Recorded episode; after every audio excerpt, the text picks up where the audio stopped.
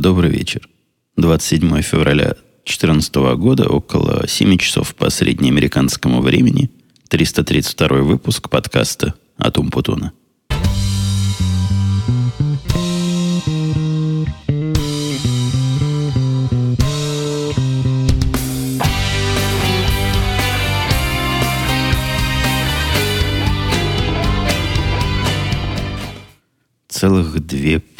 Презентации, совмещенных с демонстрациями, мы провели на этой неделе. Ну, не то, что мы, а наш, наш человек. Наш специальный человек, президент наш, ездил в Нью-Йорк показывать то, чего мы наделали. Планировалось две демонстрации. Одна вчера, одна сегодня. А судя по тому, что я вижу, потому что пока мы с нашим, с нашим дорогим не разговаривали, было целых три – ну, во всяком случае, я со стороны сервера наблюдаю за активностью и вижу, что как-то больше, чем планировалось было на самом-то деле. И это хороший знак, потому что про первый он нам написал письмо восторженное, как все прекрасно прошло. Вот про вторые две пока ничего не знаем. Ну, посмотрим, что он там им наобещал по результатам демонстрации. Это каждый раз большая загадка, что он обратно в клювике привезет. Ну, скорее всего, все, все принесет все хорошее и полезное, в том числе денег, кучу от заказчика, потому что когда заказчику чего-то показываешь, он с большим удовольствием платит деньги. Вчера конфуз случился пристраннейший, потому что первый раз должны были демонстрировать систему где-то в районе обеда.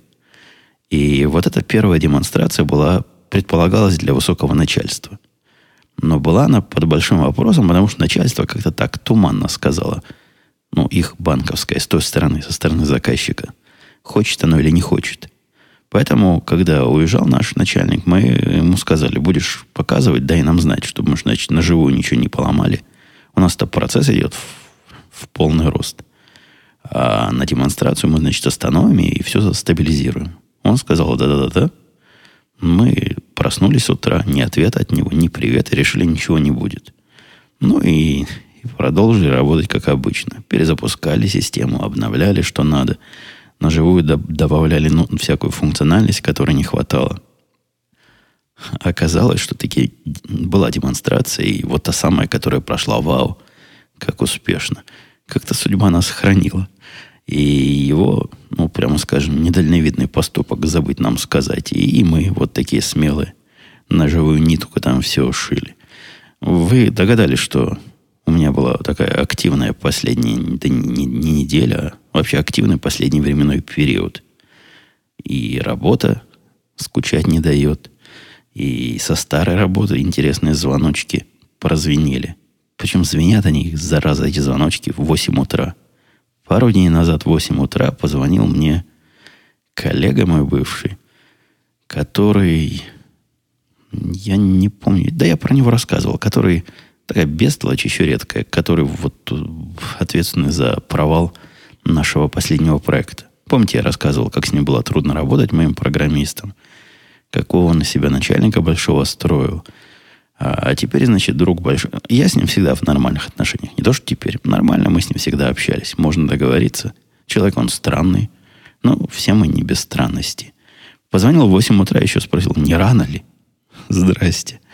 Но я, как человек культурный, сказал, не-не, я, я, я, конечно, не сплю. Как, как можно спать? Кто, кто осмелится спать в 8 утра? Но у него в его зоне 10 утра, где он сейчас живет, поэтому, видимо, чего-то там не рассчитал. Он-то знает, что я до 10 не просыпаюсь. Ну, промашка вышла. Земля круглая, а он об этом забыл. Рассказал страшную историю про то, что там происходит, и я в последний раз, когда эту тему поднимал, помните, я рассказал, что их новый контрактор, который пришел, он разогнал всех программистов. Сейчас там реально от всей фирмы, которой было, ну, в обычные времена, не то, что в лучшие, а вот в обычные времена, я как-то считал, 20 человек было в фирме, которая занималась разработкой, продажей и поддержкой продукта, и все это было прибыльно, выгодно, нормально. Сейчас всем этим занимается три человека.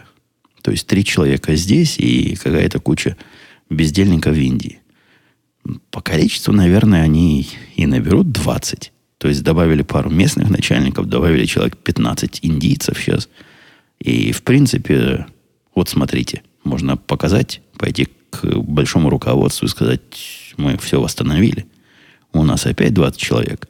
Хотя, конечно, 20 человек уже сильно не те. На практике осталось там, ну, реально, три человека, которые хоть немного понимают, чем они занимаются, и живут в страхе, что вот все, что происходит сейчас на автопилоте, когда-нибудь закончится. Когда они мне про этот автопилот говорят, я чувствую прямо гордость. Все, что, все, чего они боятся, все летит на автопилоте последние шесть месяцев. С тех пор, как я ушел из этой замечательной конторы, это все мое летит. Вот так вот надо было так написать, что 6 месяцев. Тут уже все поменялось. Тут уже и биржи падали, и поднимались. И то, и все, и ураганы. А оно все работает и работает. Само себя чинит, само себя как-то холит или леет. И никакого человека ей не надо. По-моему, я создал прообраз Скайнета, который скоро нас всех поработит. Остановив на, на этом моменте – так любезное моему, моей душе самовосхваление, вернусь, собственно, к чему? К тому, к чему начал. По поводу чего звонили. Звонил он, рассказав то, что мы с вами все и предполагали, как люди не глупые. Предполагали мы, опять же, как не глупые люди, что из плана все сломать и быстренько до марта-апреля написать все новое, но красивое и быстрое, и прекрасное, и дешевое, и, ну, и вообще все превосходное – это были прожектерские планы. Они оказались в жизни настолько более прожектерскими, что мы с вами даже недооценили. Вот сейчас уже март месяц на носу. К тому моменту, как вы будете слушать подкаст, вероятно, у вас уже даже март. То бишь на доработку системы месяц остается. За все это время эти три программиста, которые могли бы код этот получить или даже поучаствовать в его написании, они к этой деятельности не прикоснулись никак. Но это ладно. Возможно, они как пережитки осколки старого такого плохого прошлого, того тяжелого прошлого, которое тянет нас всех вниз, не допускаются трогать руками за святое. Но проблема в том, что никто из них не видел ни одной живой строчки и никаких признаков того, что этот код вообще где-то существует. Про него говорят на совещаниях, про него хвастаются какими-то, значит, прошедшими этапами, но никто в глаза этого не видел. Это какой-то таинственный код-невидимка, как неуловимый Джо. И вот этот чувак, который мне звонил, он совершенно прямо поделился своим подозрением, что вот этот контрактор, который все на себя тянет, и который уже не просто контрактор, он стал CTO этой фирмы – то есть техническим директором, он все это делает специально для, для целей распила бабла. То есть он получает приказ от местного директора, берет под козырек, говорит, да-да, сделаю, у нас есть замечательные технологии, которые покроют ваш запрос как бы к овцу, и передает это на разработку в свою собственную компанию контракторскую, которой он по совместительству владеет. Понятно, не за бесплатно, понятно, что там как-то деньги проходят – но результат дошли до того уже, вот к сегодняшнему моменту, к марту месяцу практически, что э, приближается срок принятия решения. Это точка невозврата. Потому что в июне им необходимо что-то делать со старыми серверами, со старыми дата-центрами. То есть там, где сейчас все работает, им дали год. Вот так наш, моя бывшая корпорация, когда продавала нас всех, сказала вам год – на переход. За год переход совершенно точно не состоится. Поэтому придется чесать репу, как же дальше делать. Но то, что без меня оно все работает, я вполне допускаю, оно может года еще без меня проработать. Вполне допускаю. Но вот то, что оно само точно не сделает, оно не, не возьмет свои сервера под мышку и не перенесет их в другое место, и не поставит их там, и не настроит их там по-новому. Вот этого да, виноват, вот этого я не предусмотрел, чтобы могли сами себя переносить в нужное место. И в июне станет проблема ребром. Что делать? И так я понимаю, что в обход вот этого технического варяга большой-большой их директор связался, значит, напрямую с Орлом моим бывшим и попросил как-то прозондировать почву, можно ли на меня рассчитывать в случае, вот если такая задача встанет. И я ни да, ни нет не сказал, ну, то есть я не погнал совсем, уж сказал, ну, давай, изложите ваше предложение, посмотрим, насколько нам это интересно. Ну, а звоночки, конечно, очень неприятные. Я, когда в прошлый раз это с вами обсуждал, сколько уже прошло, месяца три, наверное, назад мы последний раз эту тему трогали. Я не предполагал, что они до сих пор доживут. Я был уверен, что оно все само сломается раньше. Ну, в жизни же бывает всякое непредвиденное. Ну, что-нибудь-то само может сломаться. Не знаю, электричество глюкнет и выжгет половину серверов. Еще что-нибудь непредвиденное случится. Зальет ком... Ничего не происходит. Просто какой-то какая-то полоса удачи у этих чуваков. Все идет и идет, и они совсем расслабились. Но вот июнь месяц только вот поджимает, а, а так бы и дальше жили. На, почивая на лаврах вот тех плохих программистов – которых надо было выгнать, и после которых все перепишем и будет хорошо. Помимо рабочих моих дел, я еще тоже путешественник, лягух-путешественник. Я смотался за черт знает сколько тысяч миль, а в километрах вообще это страшно посчитать, через Атлантический океан. И обновил свой американский паспорт. Вот когда паспорт уже получил, помните, хвастался, с тех пор не обновлял. А вот теперь пришлось мне по делам семейным, в которые тут углубляться не буду, нормальное дело, ничего, ничего плохого. Мне пришлось летать в Израиль. Процедура полета в Израиль по американскому паспорту, ну, примерно такая же, как процедура полета по неамериканскому паспорту.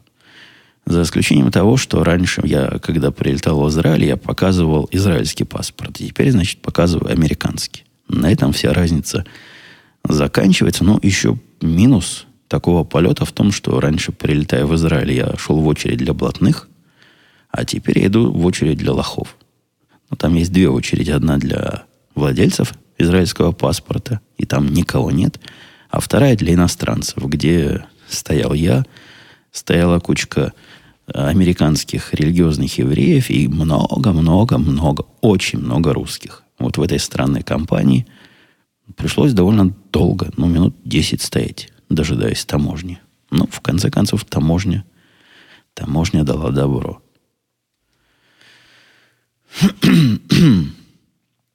Заказывал я билеты, как всегда, электронным образом, причем на все, и на гостиницу, и на машину, ну, то есть рент машины заказывал, и, собственно, сам самолет. Все это прям недорого получилось. Мы с женой вдвоем летели – где-то по 1000 долларов на морду населения получилось. Ну, может, чуть больше, 1200 долларов, включая гостиницу.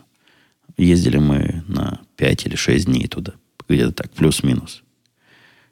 День прилета, день отлета.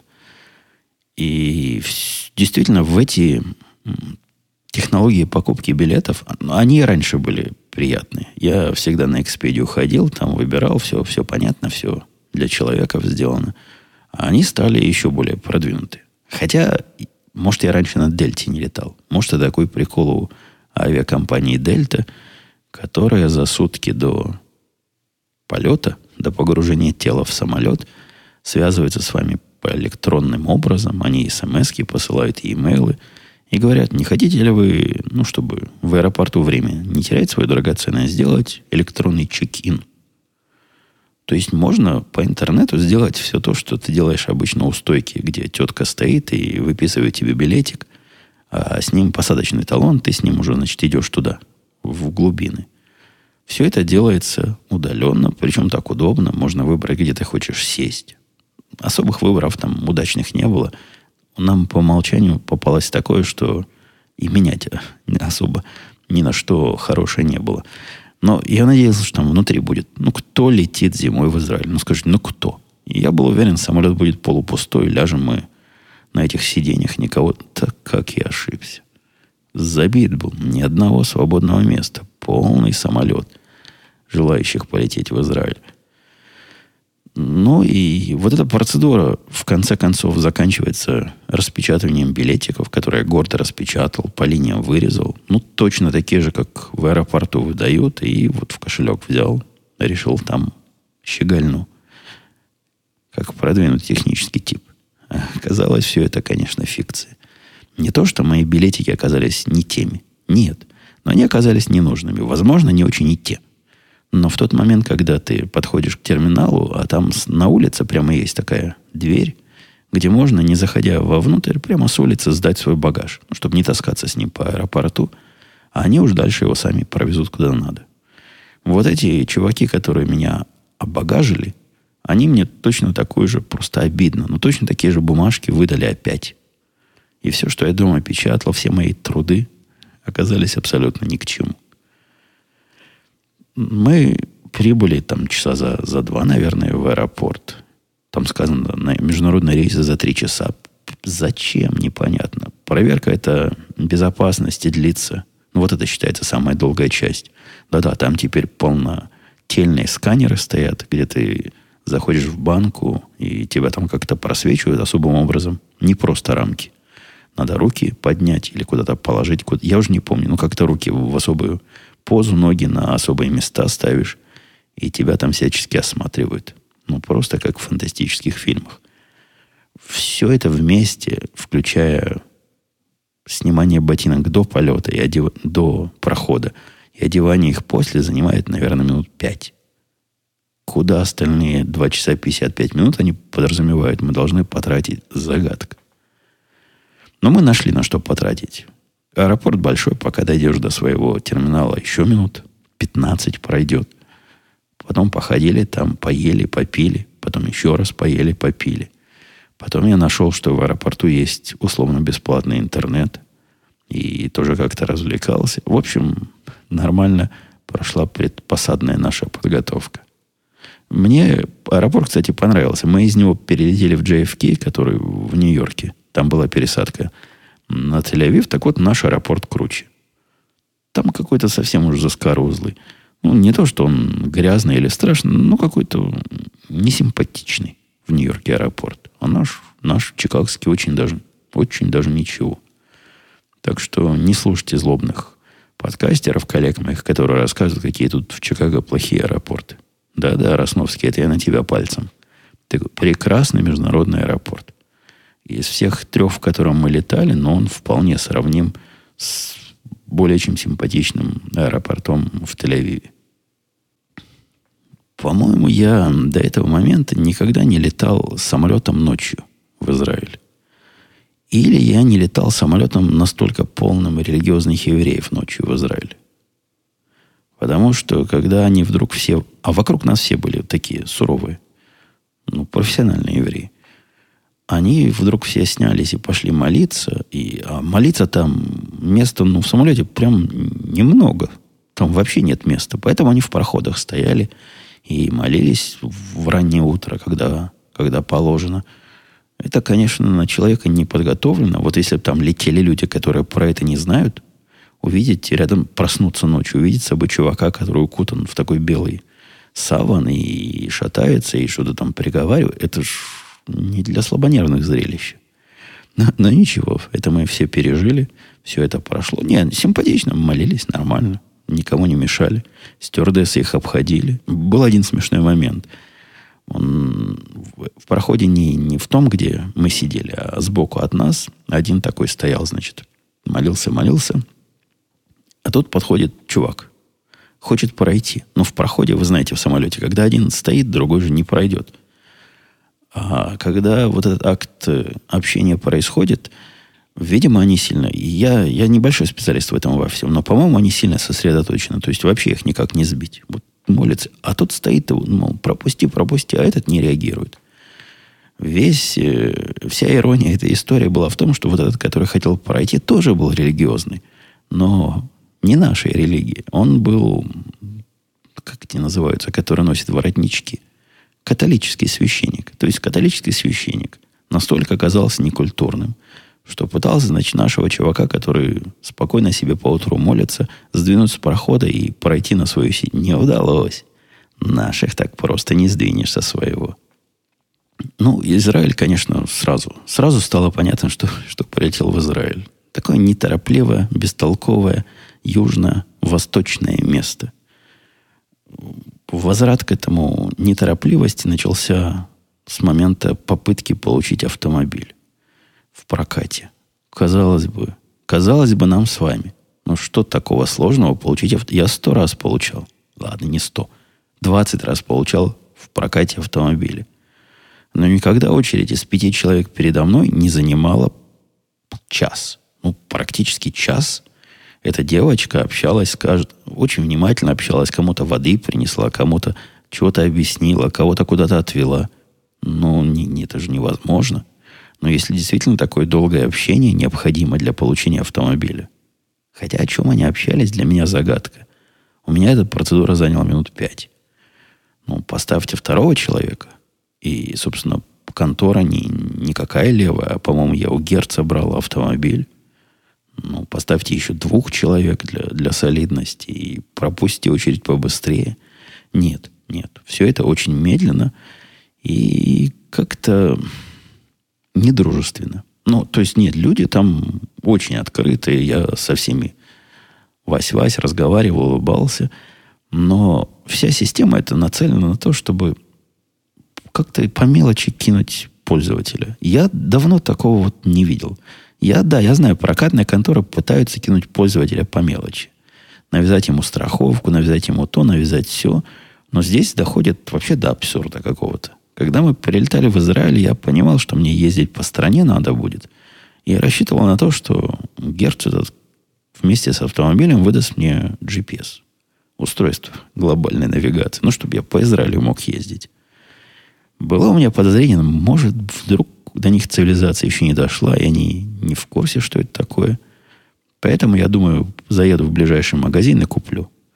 Ну, как самый-самый уж последний вариант, если уж вообще ничего работать не будет, я поставил себе на iPhone программу за какие-то целых 19 долларов, которая, значит, GPS, и которая умеет работать без связи. Ну, в Израиле-то у меня связи нету.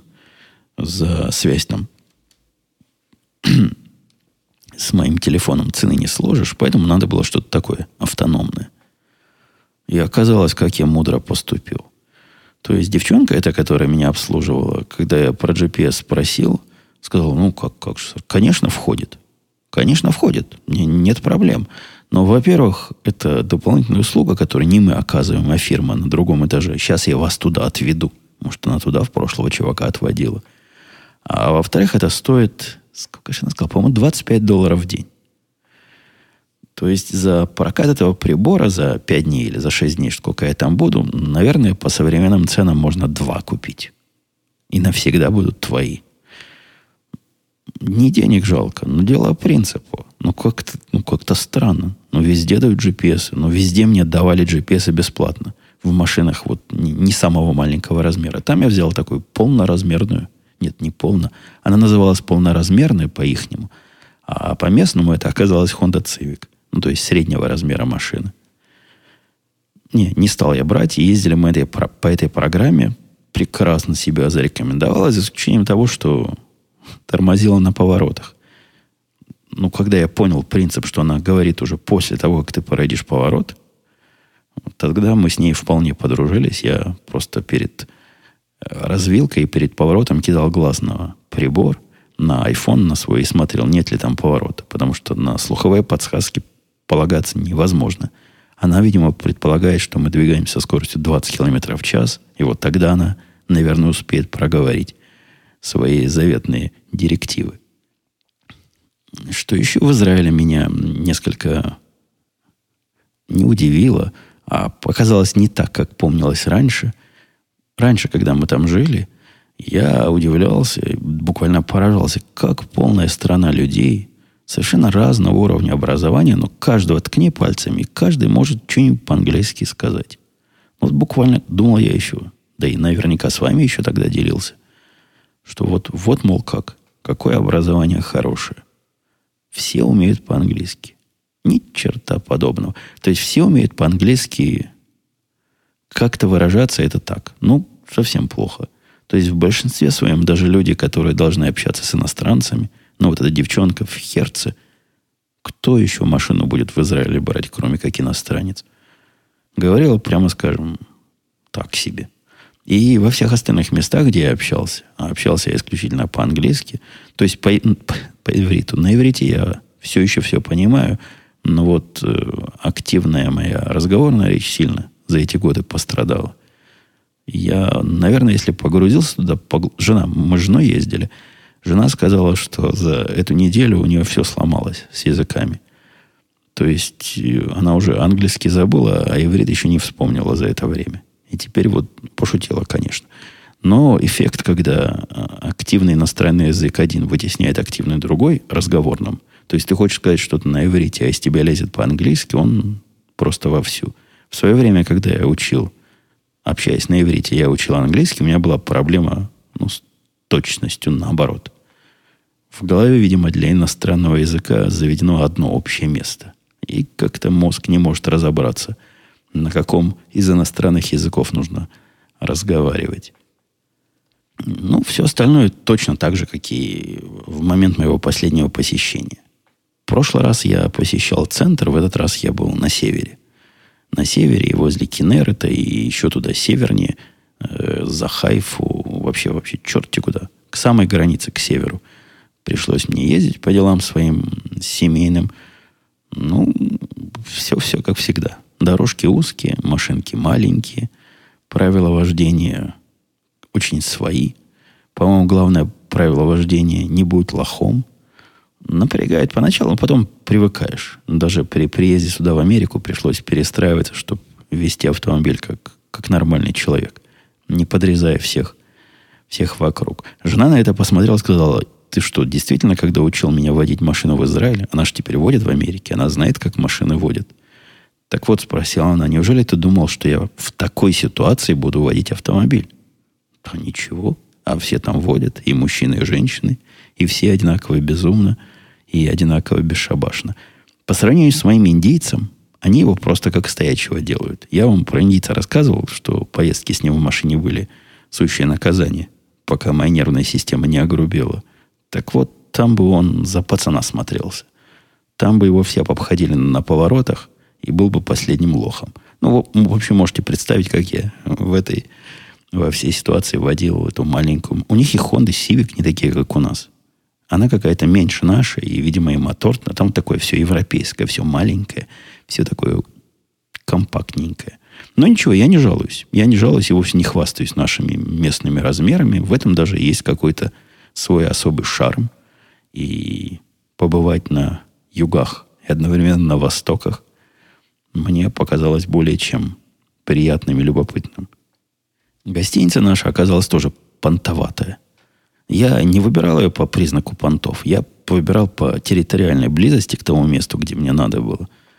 И, ну, и так посмотрел отзывы, чтобы никто особо не, не ругал. Когда читаешь на Экспедии описание опыта вот местных американцев, они, ну, они, конечно, лошары местные, наши американцы, жалуются в основном на то, что обслуживание, значит, грубое. Как-то им не так, не до конца улыбнулись. Но действительно, израильтяне с точки зрения, особенно если это русские израильтяне, которых там в обслуживании водится немало, ну, конечно, что ж тебе, что ж тебе козлину улыбаться? Ну, тут, тут, тут, тут, тут так вот с ними, понимаете, они так серьезно, строго. У нас среди обслуживания были, не было русских, были такие темные женщины, эфиопки, наверное. Но они простые, такие бесцеремонные. И на двери, если написано «не беспокоить», мы когда прилетели, это было, не помню сколько. Но, в общем, первую ночь мы долго спали. И в полдень, значит, висит с той стороны. Не бесп... Знаете, такая табличка специальная. Не беспокоить. Стучит. Я глаз открыл туда-сюда. Еще не успел встать с кровати, дверь открывает. Я в трусах туда-сюда из кровати выбегаю, судорожно ищу, где же мой сейф с револьвером, чтобы начать стрелять, ну, по привычке, по местной, в, в нарушителя она говорит, сэр, говорит, что 12 часов, почему спите? Я говорю, как? Она говорит, вы не знаете, у нас час уже уборка заканчивается. Так что давайте. Мне, ну, как в нашем русском магазине. Нам однажды в американском русском магазине сказали, что переходить надо по выходным за полчаса до закрытия, потому что продавцу надо мыть нож, а другим продавцам мыть полы. Ну, вот здесь тоже у них, значит, через час, поэтому она вламывается в номер с мирно спящими людьми.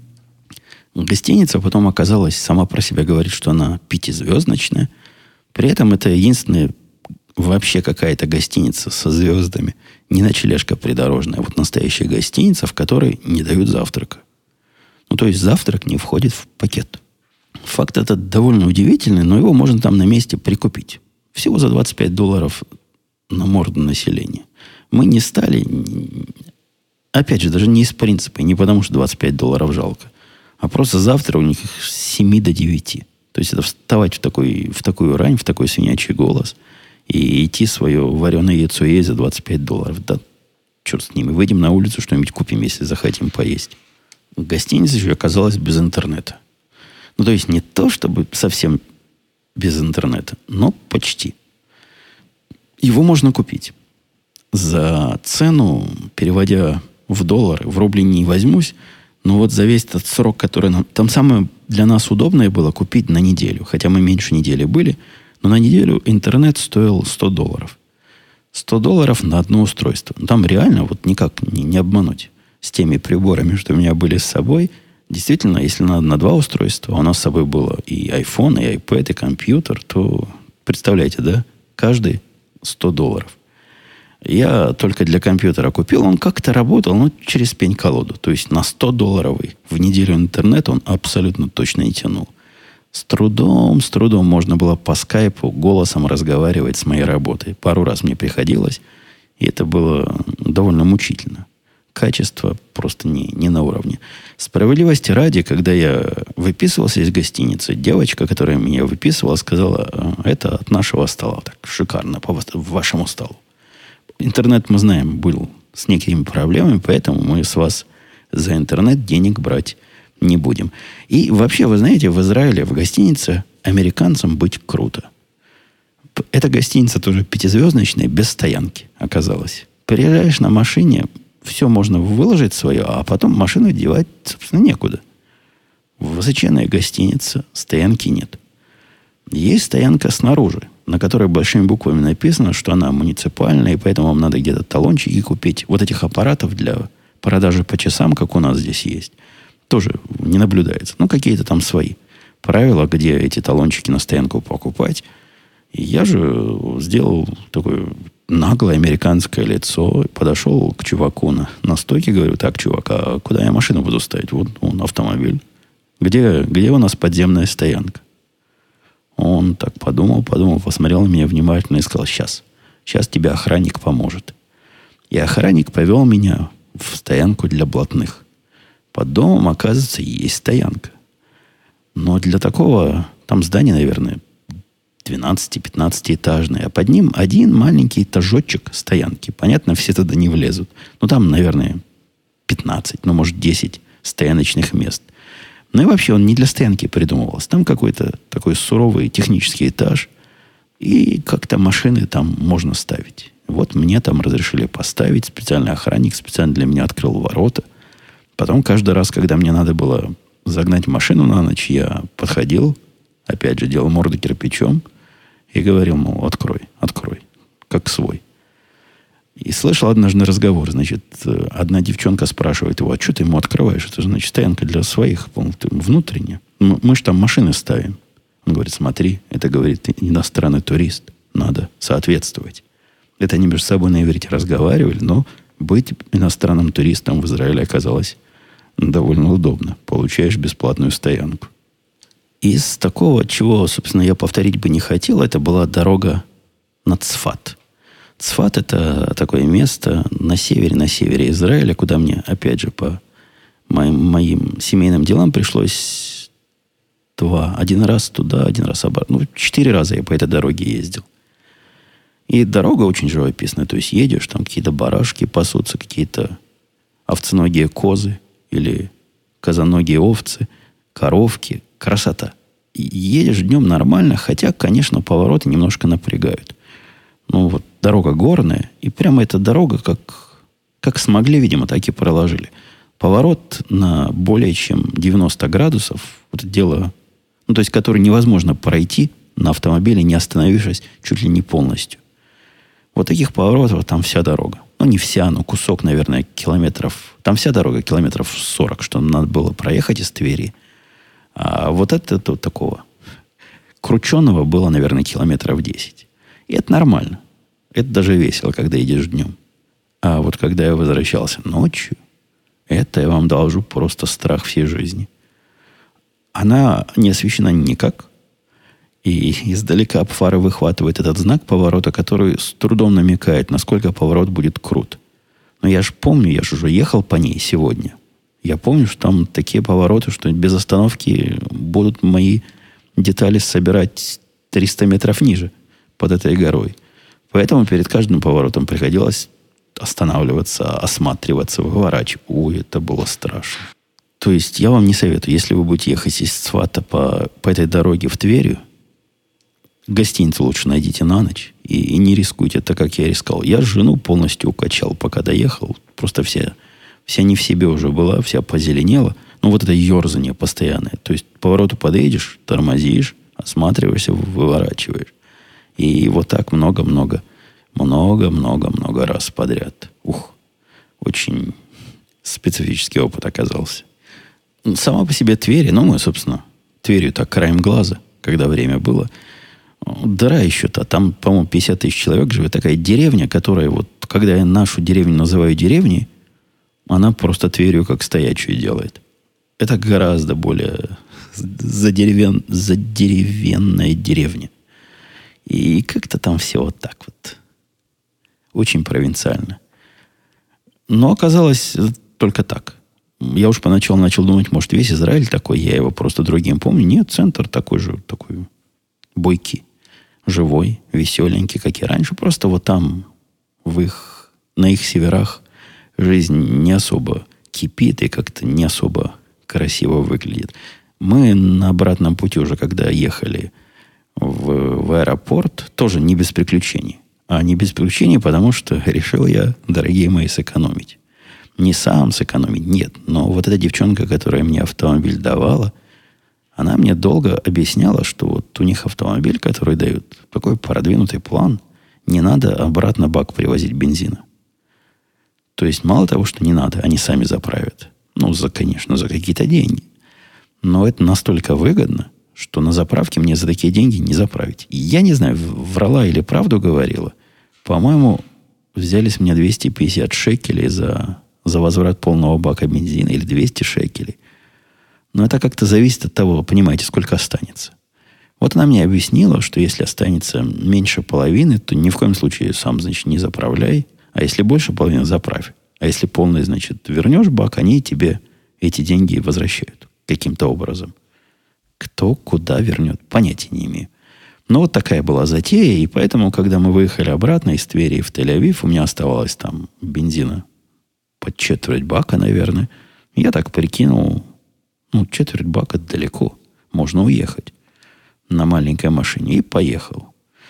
Ну, я доездился до такой ситуации, когда уже и лампочка, что бензин кончился, мигать перестала. Ночь, мы едем по этой трассе номер 6. Заправок ни справа, ни слева нет. Там как-то не принято заправки, что были вдоль дороги. То бишь, они где-то есть, но для своих. А свои, наверное, знают, куда ездить на заправке. В конце концов, свернули где-то недалеко от Калькилии, судя по всему. Заехали в такую жуткую дичь, где нормальные люди живут за забором.